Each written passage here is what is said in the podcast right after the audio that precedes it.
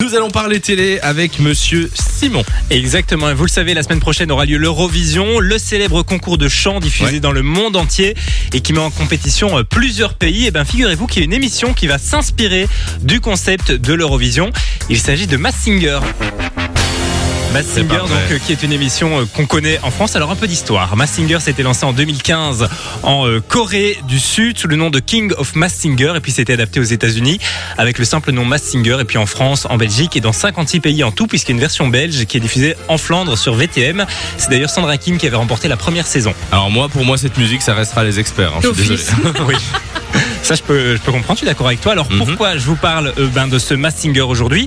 Puisqu'en fait, MBC America, qui détient tous les droits de Mass Singer, eh ben, a décidé que, annoncé aujourd'hui qu'il voulait faire une déclinaison internationale. Alors, le concept, eh ben, il est franchement inspiré de l'Eurovision. C'est l'idée Ouais. que ben, tous les pays vont s'affronter dans ce nouveau concept qui va s'appeler One World, One Mass Singer. En fait, il faut que les candidats aient déjà participé dans leur pays pour pouvoir participer à la version internationale.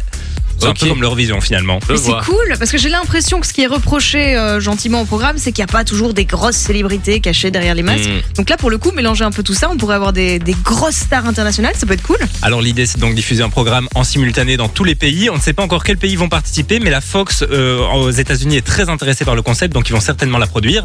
La France, est-ce qu'elle va suivre, est-ce qu'elle ne va pas suivre On ne sait pas. Sûrement, sûrement. Moi j'ai quand même un petit bug à me dire si par exemple Sandra Kim vient participer. Alors j'ai beaucoup de respect pour Sandra Kim, mais comment les Américains vont se dire c'est Sandra Kim Oui, alors effectivement. parce que c'est vrai oui. que même dans la version oui, oui, française, il y a beaucoup de stars, on sait pas trop qui c'est. Mm. Donc sur la scène internationale, je pense que ceux qui sont mis en avant en Belgique et en France, ça Oui. risque de poser problème. En tout cas, c'est une affaire à suivre. Moi, perso, j'y crois pas trop. Moi non plus.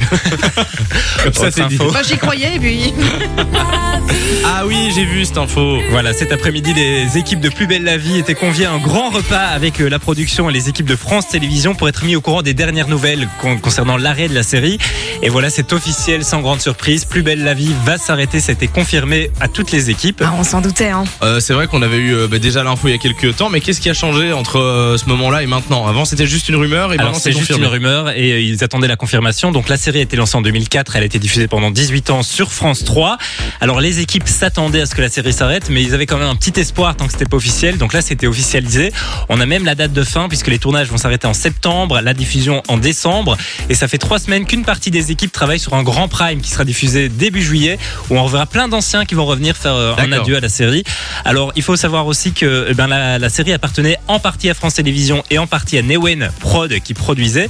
Newen Prod a récupéré 100% des droits, donc ça veut dire qu'ils vont pouvoir la vendre. Il y a des rumeurs qui concernent notamment TF1 qui pourraient racheter la série. Donc Ouais. c'est une affaire à suivre. Pour le moment, ils ne se sont pas encore exprimés.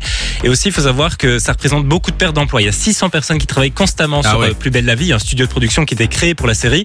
Alors la société de production a promis qu'ils allaient continuer à produire du programme là-bas à hauteur de 30 millions d'euros. C'est l'équivalent de, de ce qu'il fallait pour euh, une saison de, de Plus belle la vie. Alors moi, ça m'étonnerait que ça arrive sur TF1 parce qu'avec euh, toutes les séries qu'ils ont, ils ont Mais quoi demain tellement Demain nous appartient. euh, ici tout commence. S'il y a la Star autres, Academy qui arrive, Mati, euh, s'il y a la Ça Star qui arrive en beaucoup. quotidienne, ça va faire beaucoup. Donc à mon avis, euh, c'est totalement bon. Mais bon, on espère. On bah, on espère. En tout cas, il y avait beaucoup de rumeurs par rapport à ça. TF1 n'a jamais parlé, donc j'ai l'impression que c'est une fausse rumeur aussi. Merci Simon.